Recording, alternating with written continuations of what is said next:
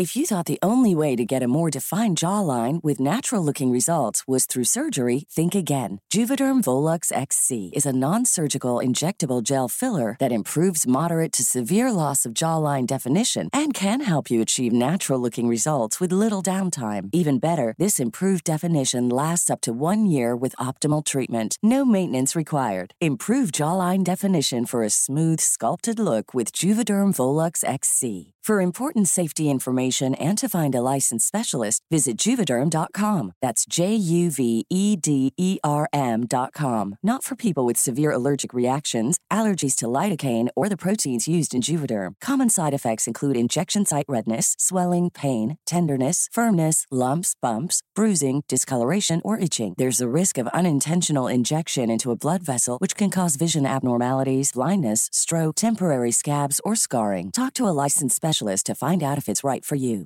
Hey, I'm Ryan Reynolds. Recently, I asked Mint Mobile's legal team if big wireless companies are allowed to raise prices due to inflation. They said yes. And then when I asked if raising prices technically violates those onerous two year contracts, they said, What the f are you talking about, you insane Hollywood ass? So to recap, we're cutting the price of Mint Unlimited from $30 a month to just $15 a month. Give it a try at mintmobile.com slash switch. $45 upfront for three months plus taxes and fees. Promo rate for new customers for limited time. Unlimited more than 40 gigabytes per month. Slows. Full terms at mintmobile.com. Hola, ¿qué tal? Les habla Pride.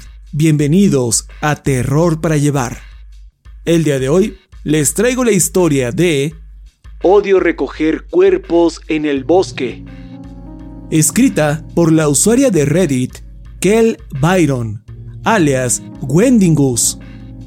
La fuente de la historia, así como los nombres de las pistas utilizadas de fondo, las podrán encontrar en la descripción de este episodio o de su respectivo video en YouTube. Mi canal es Pride Hablemos de Terror.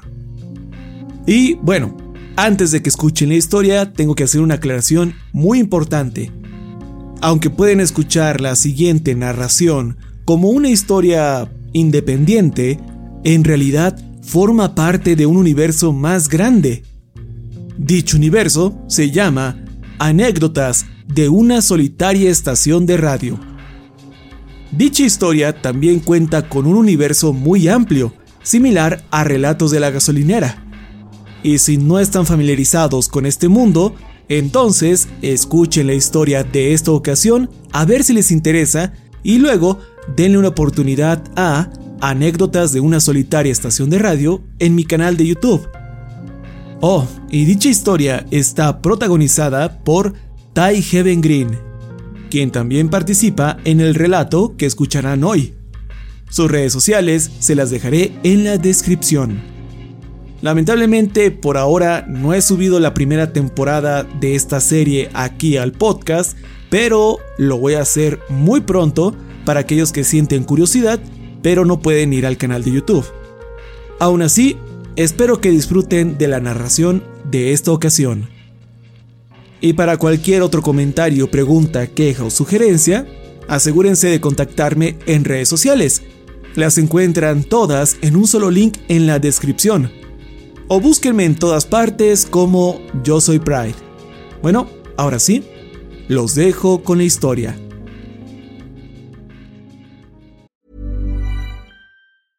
How would you like to look five years younger? In a clinical study, people that had volume added with Juvederm Voluma XC in the cheeks perceived themselves as looking five years younger at six months after treatment. Look younger, feel like you. Add volume for lift and contour in the cheeks with Juvederm Voluma XC. Reverse signs of aging by adding volume to smooth laugh lines with Juvederm Volure XC. For important safety information and to find a licensed specialist, visit juvederm.com. That's J U V E D E R M.com. Not for people with severe allergic reactions, allergies to lidocaine, or the proteins used in Juvederm. Common side effects include injection site redness, swelling, pain, tenderness, firmness, lumps, bumps, bruising, discoloration, or itching. There's a risk of unintentional injection into a blood vessel, which can cause vision abnormalities, blindness, stroke, temporary scabs, or scarring. Talk to a licensed specialist to find out if it's right for you.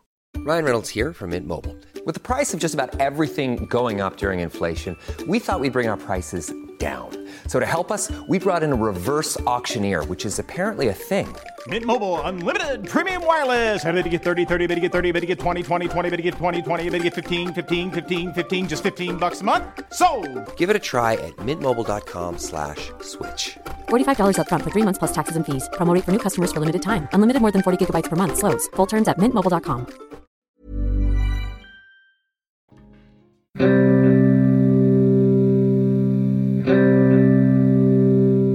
Si hablamos de los peores sitios para vivir, esta villa en medio de las montañas tendría que estar en los primeros puestos.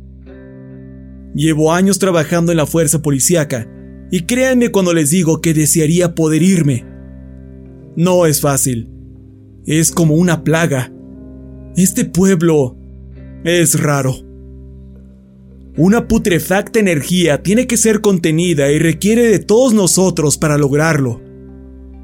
Y esa es la única razón por la que estoy contando esto, para mantener alejado a todo el mundo. No les diré la ubicación exacta del pueblo, pero sí cómo pueden reconocerlo si es que se encuentran cerca. Seguramente estarás viajando por las montañas, recorriendo ondulantes caminos repletos de árboles. No verás ni un edificio en kilómetros a la redonda, y tu radio puede que no funcione bien.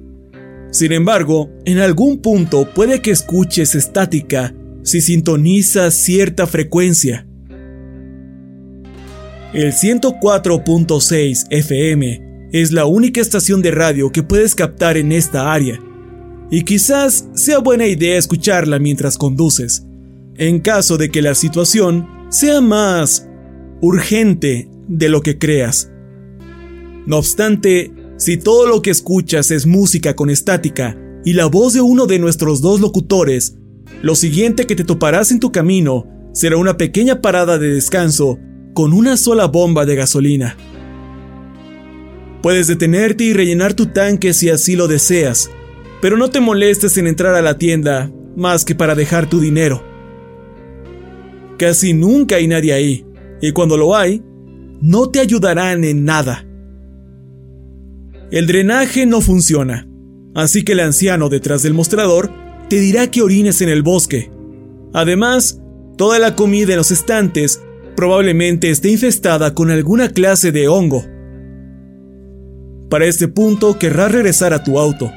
Asegúrate de tener suficiente gasolina para el viaje y vuelve por donde sea que hayas llegado. Sabía que este lugar solo significaba malas noticias desde hace mucho. Pero no fue sino hasta que, recientemente, empecé con deberes en el bosque que supe lo mucho que lo odiaba. En pocas palabras, las cosas no son normales allá afuera. Cualquiera que se considere a sí mismo un residente local sabe esto, pero no todos saben el por qué. Lo único que tienen seguro son estas tres cosas. 1. Ir al bosque, sin importar la hora del día, es una mala idea. 2. Cuando algo raro ocurre, es mejor ignorarlo y no hacer ninguna pregunta. Y 3. Siempre escucha la transmisión de emergencia. Para cuando lo veas con tus propios ojos, ya será demasiado tarde. Lo que estoy a punto de contar sonará como los desvaríos de un loco, pero esto es exactamente lo que a mí me dijeron cuando me uní a la fuerza. Allá donde se encuentra la torre de vigilancia, en el punto donde termina la villa y comienza el bosque de la montaña, esa línea de árboles es una barrera entre un mundo violento, salvaje y el nuestro. El bosque está vivo.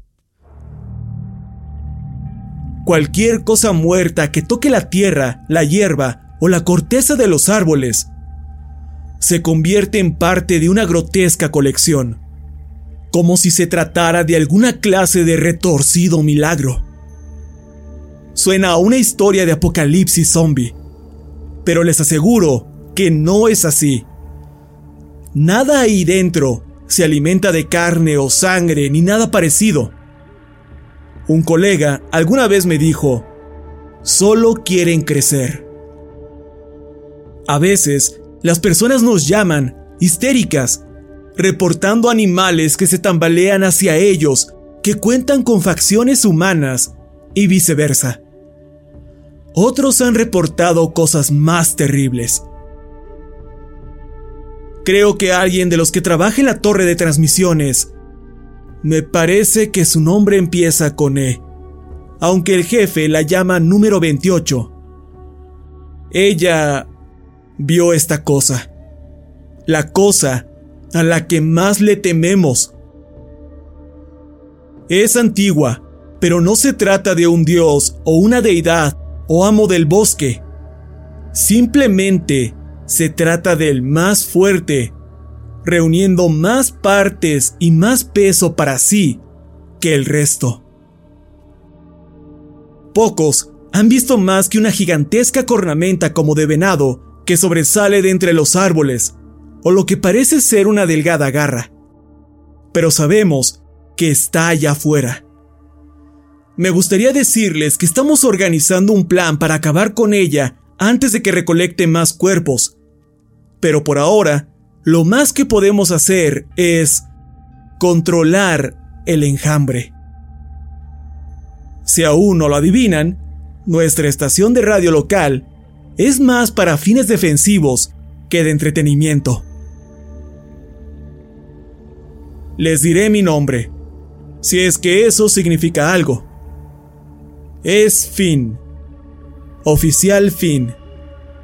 Dejaré a su imaginación si ese es mi nombre o mi apellido. No hace mucho, acompañé a una colega en la búsqueda de una mujer desaparecida, después de que varios de sus dedos cercenados fueran encontrados en la torre de vigilancia a las afueras del pueblo. Y así fue como inició mi experiencia con los tan temidos deberes en el bosque. En lugar de aburrirlos con todos los detalles de incontables anécdotas increíbles, les daré un corto resumen de los casos más raros que mis compañeros y yo hemos atendido tan solo en los últimos meses. Enero. Mujer blanca, a mediados de sus cuarentas. Nos llamó para decirnos que su anciana madre está intentando meter animales del bosque a su casa, porque los confundió con su difunto esposo. Tras una rápida inspección de un antiguo cementerio cerca del bosque, descubrimos que los restos de su esposo fueron exhumados y aún no se han recuperado. El piso estaba congelado y no había marcas de palas por ninguna parte. Febrero. Mujer negra, 16 años. Llamó a la policía después de que un hombre con raíces en lugar de cara intentó atraerla al bosque. Cuando le pregunté qué fue lo que le dijo, ella respondió. No dijo nada. Las raíces le habían consumido la boca.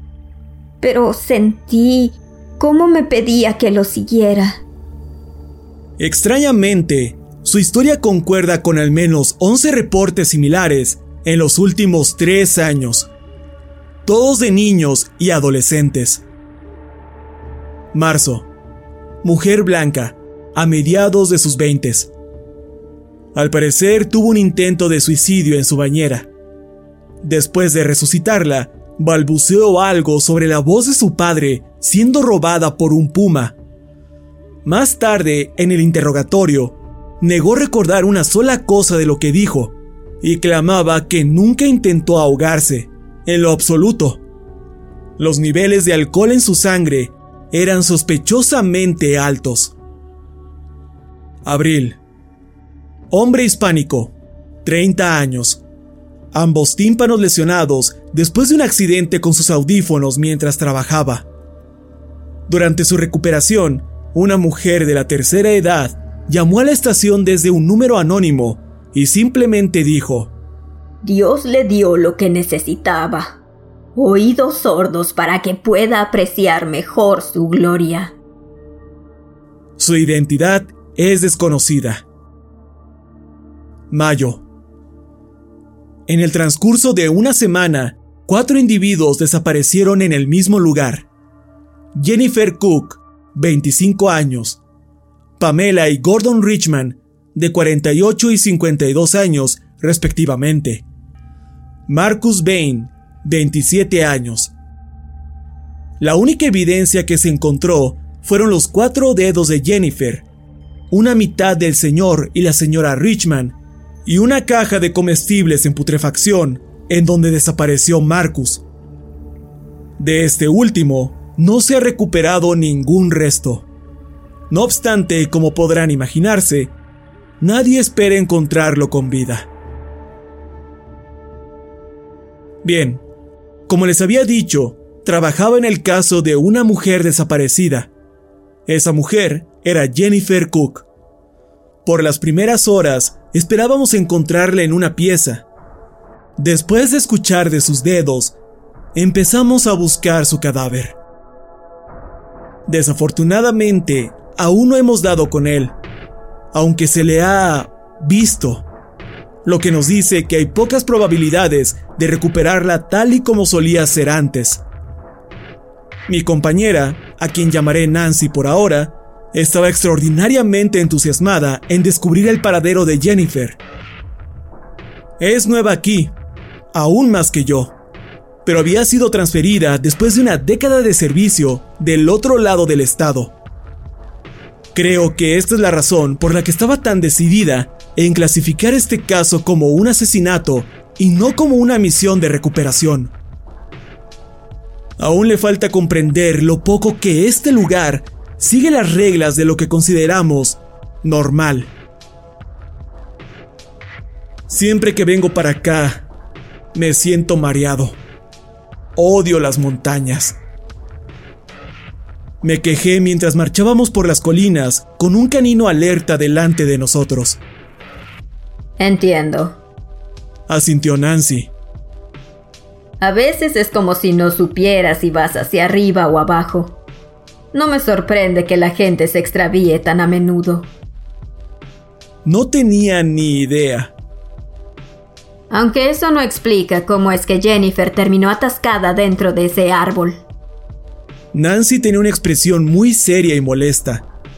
No tenía que mostrar esa clase de intimidación hablando conmigo aunque empezaba a pensar que simplemente así es su cara.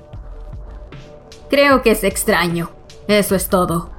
Estando aquí, lejos del pueblo, donde les decimos que se alejen, es como si alguien estuviera escondiendo algo acá afuera.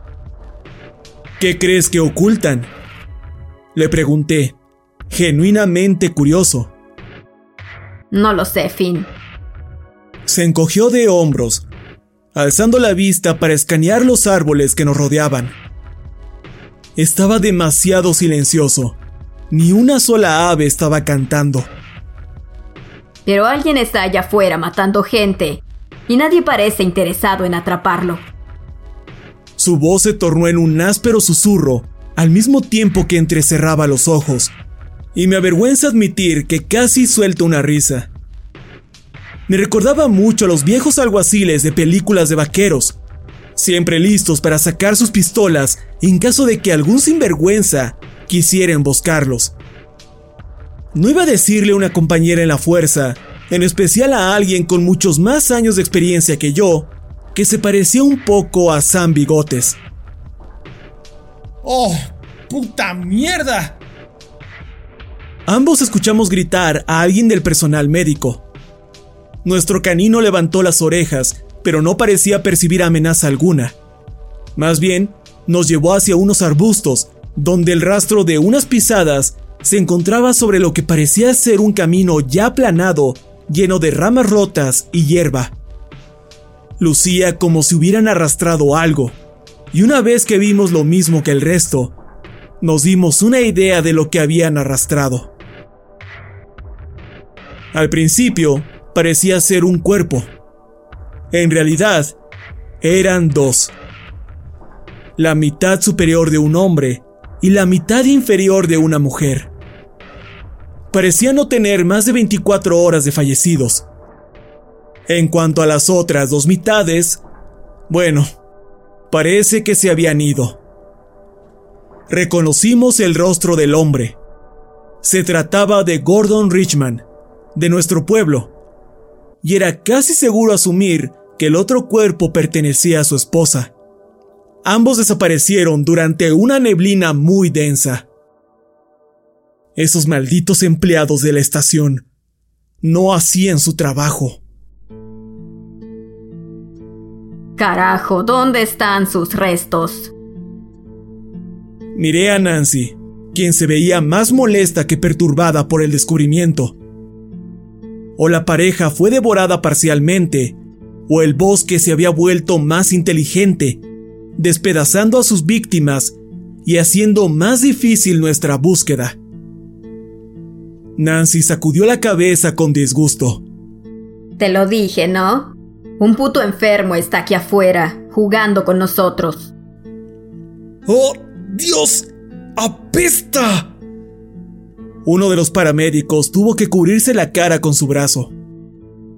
No era buena señal que alguien que rutinariamente trabaja con toda clase de desagradables aromas desprendidos por el cuerpo humano se asqueara a tres metros de la fuente del olor.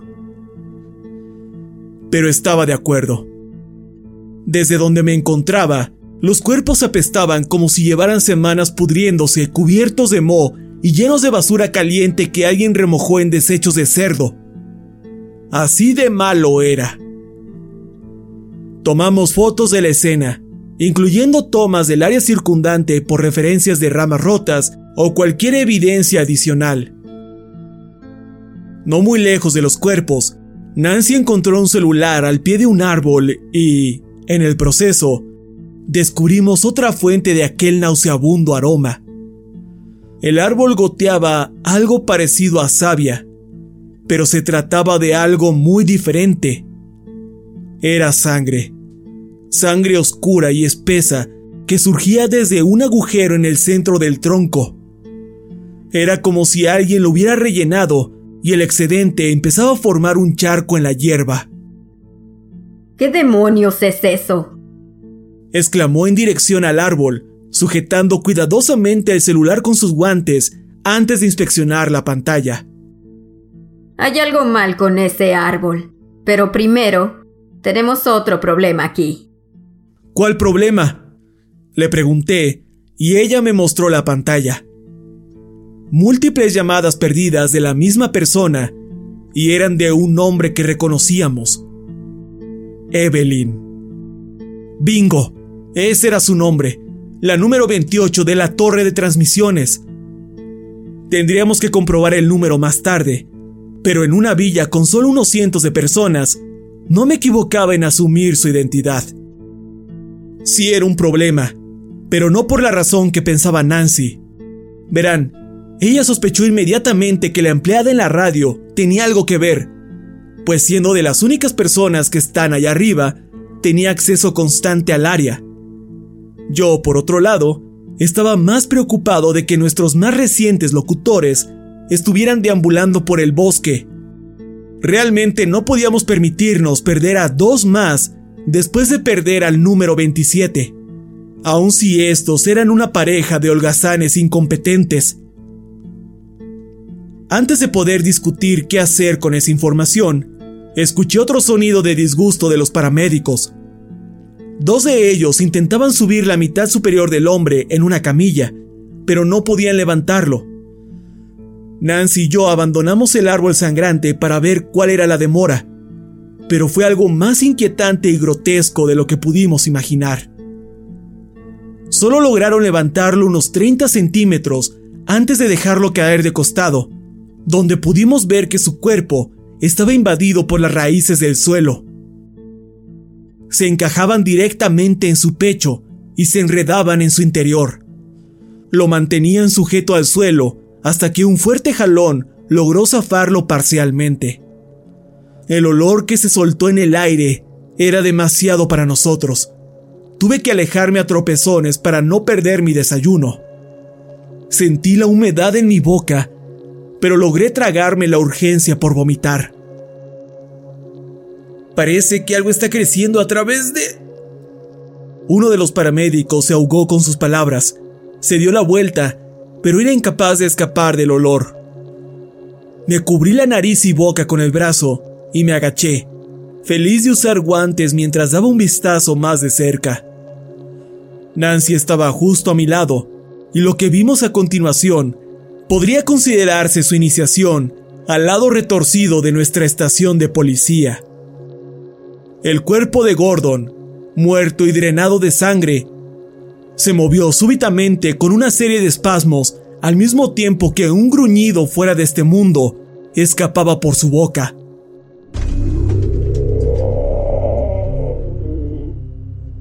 Cuando abrió sus labios, extendiendo su quijada, pudimos ver las raíces girando y torciéndose en su garganta.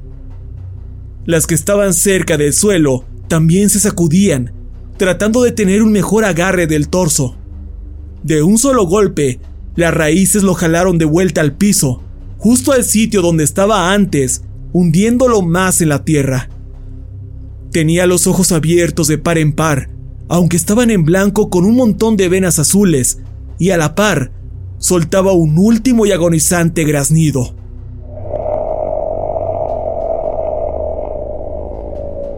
Hubiéramos pensado que el cuerpo estaba soltando una respuesta automática, como el aire que algunos forenses reportan de los cadáveres, cuando los pulmones sueltan lo último de gas en su interior.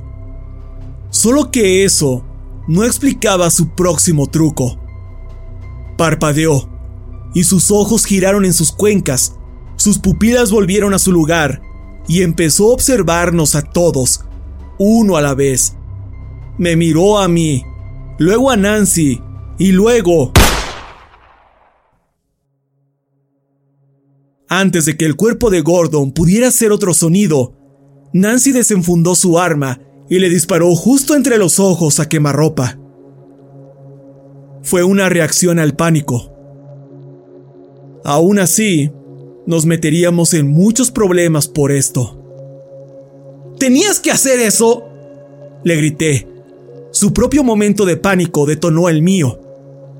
Uno de los paramédicos se sujetaba el pecho el otro parecía estar contento de no estar cerca. ¡Le jodiste la cara! Como si no estuviera así desde el principio. Nancy ya no sonaba asertiva o llena de agresión. Solo confundida, asustada, tratando de recobrar la compostura. ¿Qué carajos acabamos de ver? Mientras recuperaba su aliento, tratando de procesar lo que acababa de ver con sus propios ojos. Yo buscaba mi navaja de bolsillo para dársela a uno de los paramédicos. Iban a subirlo a la camilla. Ellos tendrían que ser los que corten las raíces. Intenté distanciarme mientras lo hacían, en parte por el olor y también porque las raíces gritaban cuando las cortaban.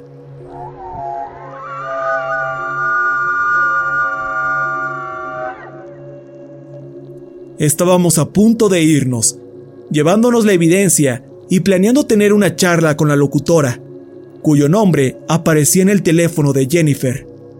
No obstante, antes de poder hacerlo, nuestro perro empezó a hacer el gruñido más bajo y gutural que alguna vez haya hecho.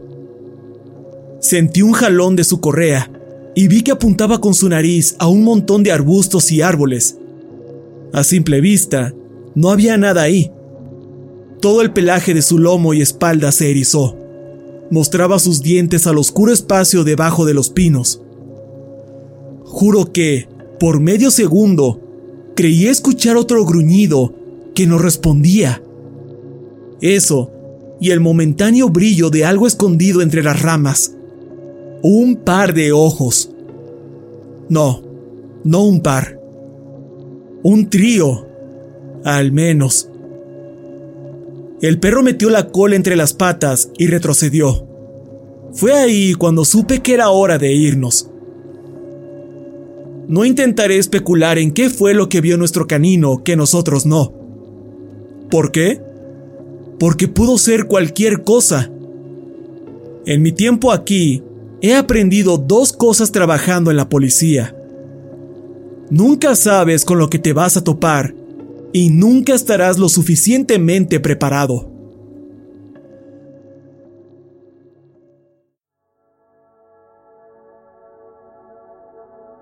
El caso de Jennifer Cook sigue abierto. O al menos, eso es lo que le decimos a la familia por ahora. En cuanto a nosotros nos concierne, se le añadió a la lista de incontables anomalías en el bosque que tienen que ser contenidas. Mientras tanto, he intentado contactarme con ese tipo de la torre de radio. Dan... y cualquiera que sea su apellido. Necesitarán de alguien que se encargue de las entregas a la estación. Y, como podrán imaginarse, ninguno de los jóvenes que trabajan en la tienda local son lo bastante estúpidos como para ofrecerse de voluntarios. Si Dan no viene a recoger su mierda, Nancy y yo apostaremos a quién le tocan los deberes del bosque a largo plazo. Todo lo que puedo decir por ahora es que ese lugar es antinatural.